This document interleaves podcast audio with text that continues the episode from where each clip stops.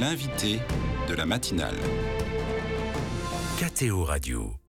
Bonjour à tous et très joyeux Noël en ce 25 décembre. Nous commençons avec l'invité des matinales, une semaine particulière car nous aurons la joie de passer toute la semaine avec le même invité, le père Bernard Clazen. Bonjour mon père. Bonjour. Vous avez bien voulu nous rejoindre pour que, ensemble, au long de cette semaine, eh ben, on parle un peu plus de Noël. Alors on abordera évidemment différents aspects, les traditions de Noël, le contexte, ce qu'on sait de la réalité des événements du moment.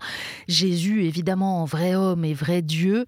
Il y a encore des débats sur ce sujet. Et puis Marie et Joseph, parce que, eh bien voilà, on les a aperçus euh, dans les récits de, de cette nuit, dans les récits de ces jours derniers. En même temps, on sait peu de choses. Bref, on va parler de Noël toute la semaine, mais on a attendu Noël là depuis le début de l'Avent.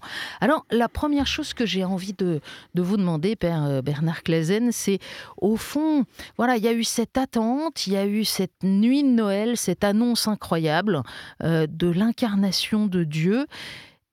Et en même temps, euh, c'est le moment des vœux de Noël. On souhaite un joyeux Noël à tout le monde. Est-ce qu'on peut vraiment souhaiter un joyeux Noël quand tout va mal ou en tout cas quand beaucoup de choses vont mal autour de nous? Mmh. À mon avis, la première chose qu'il faut souhaiter euh, aux gens, c'est précisément qu'ils sachent voir que tout ne va pas mal. Il faut arrêter de se laisser assommer.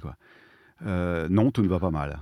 Il y a la guerre en Ukraine, il y a des, on s'étripe en Afrique, on crève de faim dans le monde. Enfin, nous, non, les choses ne vont pas mal.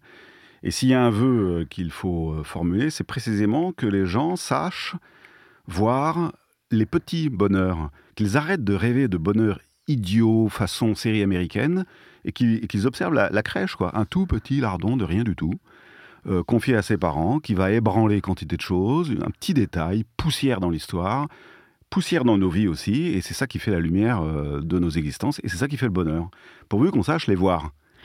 tout va pas mal, mais c'est pas facile à voir quand soi-même on traverse des épreuves, parce qu'il y a les épreuves de la vie aussi. Il peut y avoir la maladie, il peut y avoir le deuil, il peut y avoir plein plein de choses. C'est pas cela qui se plaignent le plus.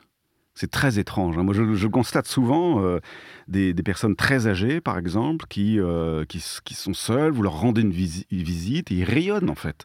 Et même des gens qui sont affectés à l'hôpital euh, savent trouver la, petite parcelle de lumière. En fait, c'est véritablement un art de vivre, c'est-à-dire un entraînement à vivre. Il faut s'entraîner à vivre. On nous entraîne à mourir, on nous entraîne à nous ennuyer, parce que l'ennui suscite le consumérisme et ça fait marcher le commerce. C'est pas les petits bonheurs quotidiens de, la banalité qui font marcher le commerce.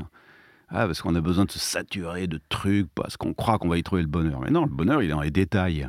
Mais, mais ça, c'est une véritable 16, alors un, mot, un mot savant, hein. c'est-à-dire un entraînement. Il faut s'y entraîner à voir les belles choses. Au fond, c'est ça qu'on souhaite aux gens quand on souhaite un joyeux Noël, bah c'est de trouver la joie, de savoir la voir. Ah bah oui, moi, pour moi c'est le vœu principal. Hein. Euh, la joie est là, le bonheur est là, la lumière est là, encore faut-il la voir. Et donc il faut éteindre les sunlight et on verra qu'il y a des étoiles. Alors l'avènement du Christ, c'est aussi euh, pour nous, chrétiens, la réponse à la longue attente du peuple hébreu, qui est une attente collective de tout un peuple qui mm. attend cette intervention euh, de Dieu, cet envoi du Messie. Euh, est-ce qu'aujourd'hui, on a encore une attente collective? Est-ce que dans nos sociétés, même nous, chrétiens, dans l'Église, est-ce qu'on a une attente collective? Alors je crois qu'il y a des attentes collectives, il y a plusieurs collectivités. En fait, euh, ce qui, me semble-t-il, caractérise notre époque, c'est euh, l'aspect groupusculaire, l'aspect communautariste, comme on le dit, euh, disons, en philosophie politico-policière. On surveille les, les, gens qui se regroupent dans des réflexes communautaristes, on a raison de les surveiller. Et ces gens-là sont soulevés d'espérance, d'espoir, d'attente. Pour leur groupe. Exactement. Alors, le, gros truc, la grosse question que vous posez, c'est y a-t-il euh, une sorte de soulèvement des esprits, comme peut-être il y avait du temps de, Jésus? Euh, mais c'est pas garanti qu'il y en ait euh, d'une manière unanime du temps de Jésus.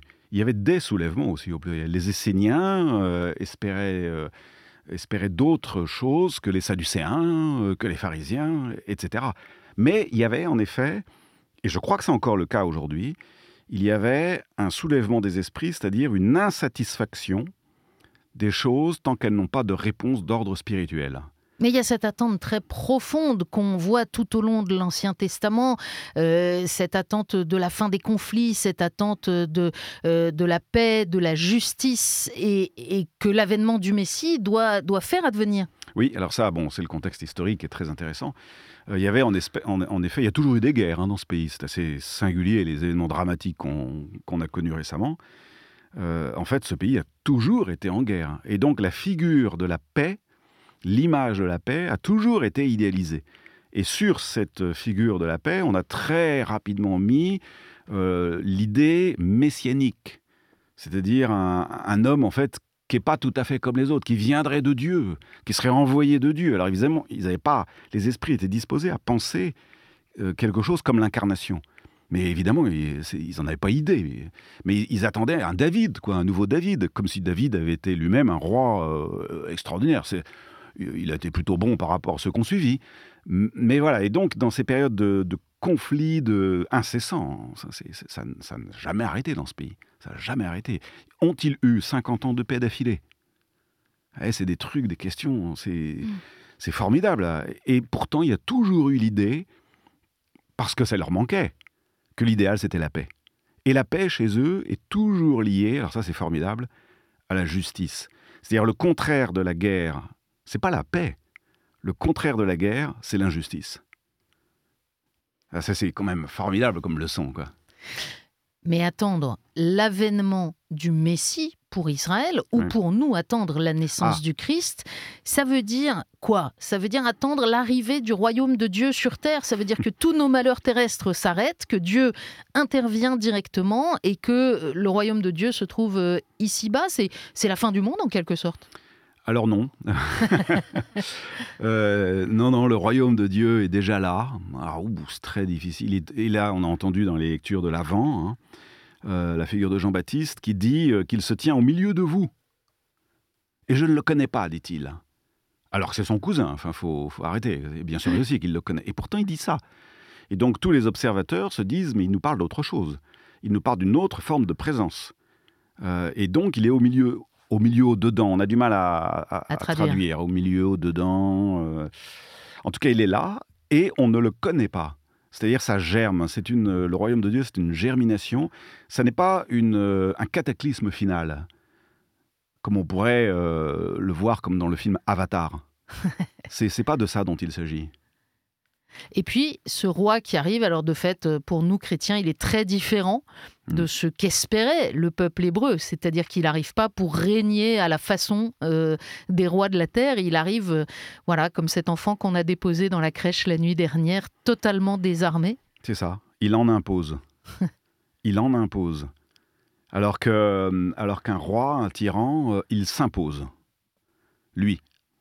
Alors que Jésus, un, un bébé qui naît, hein, bah, ça change tout. Ça change tout, ça, ça bouleverse complètement l'existence. Les gens d'ex-étudiants euh, encore sur le, sur le tard euh, deviennent tout d'un coup très sérieux, ne passent plus leur soirée euh, en boîte ou entre copains, s'attardent auprès de leurs gamins. Enfin voilà, ça change tout.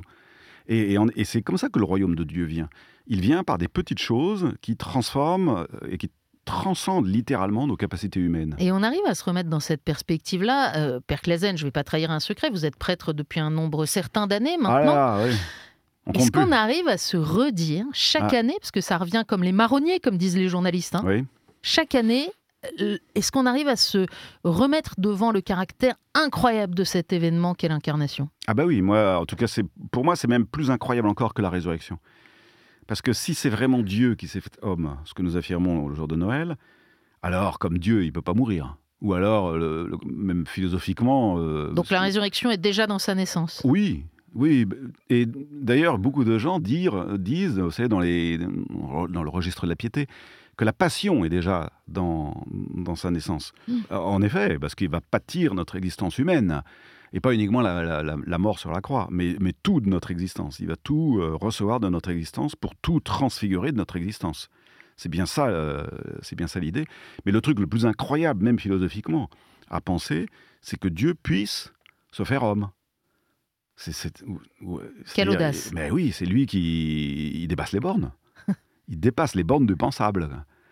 Et, et, et voilà, donc l'annonce de Noël, c'est un peu ça, c'est-à-dire c'est l'impensable qui s'impose, qui en impose.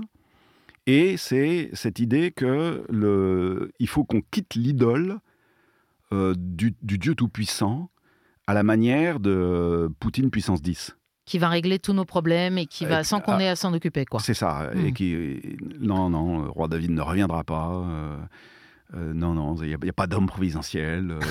Par contre, il y a quantité de gestes, de signes providentiels.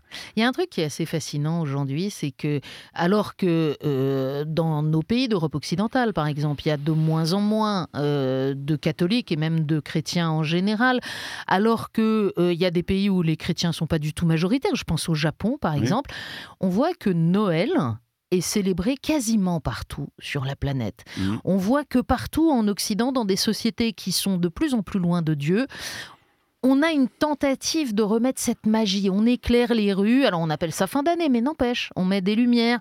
Euh, on a les films de Noël euh, guimauve euh, américains, les chants de Noël dans les magasins. Qu'est-ce que ça, qu'est-ce que ça dit? Qu'est-ce que ça signifie? Est-ce que c'est une attente cachée? Est-ce que c'est juste un- une animation? Alors, bon, évidemment, euh, notre monde euh, consumériste, commercial s'en est saisi, bon, mais le fond de, je crois, le fond de l'affaire, pourquoi ça marche C'est parce que nous sommes tous dotés de vertus d'enfance. Et, et après tout, euh, il n'y a rien de nocif là-dedans. C'est-à-dire une espèce de, de capacité à s'émerveiller euh, de, de sottises, de choses qui sont, qui sont un peu vaines. Mais on s'en amuse quand même. Et Mais on- qui sont pures peut-être oui, ou on voudrait qu'elle le soit et on joue le jeu. Et, pourquoi pas? On fait des repas comme jamais on fait dans l'année. euh, on abuse sur les cadeaux. Alors pourquoi j'appelle ça la vertu de l'enfance? C'est pas du tout du côté de celui qui donne des cadeaux, mais cette capacité à s'émerveiller. À s'émerveiller, en effet, que les rues soient illuminées, que, qu'on, reçoive, des cadeaux, euh, s'émerveiller de ça. Quoi. Cette euh, promptitude, cette aptitude à l'homme de s'émerveiller, que j'appelle vertu d'enfance. Euh, c'est il y a plusieurs vertus d'enfance, mais il y a celle-ci certainement euh, qui est la première, et la seconde, c'est l'art de faire confiance. Trop souvent trahi, hélas. Pourquoi l'art de faire confiance? Les, les vertus d'enfance.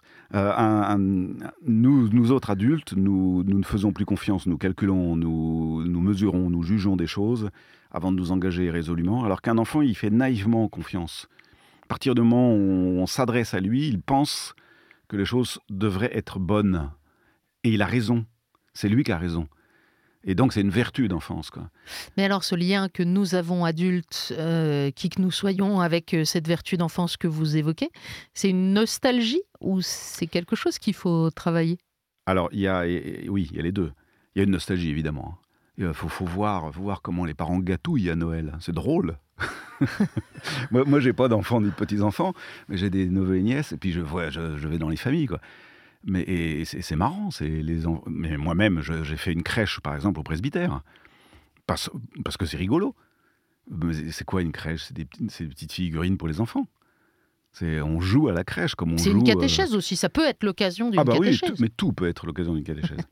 mais, mais là, il y, a il y a une espèce de, de jeu, de, le plaisir de jouer euh, et de s'émerveiller qu'on est encore capable de jouer. Donc il y a une nostalgie. Oui. Et en même temps, il faut, euh, il il faut la travailler d'une Il faut certaine manière. cultiver cette vertu, enfin ces vertus-là, il faut les cultiver, euh, certainement.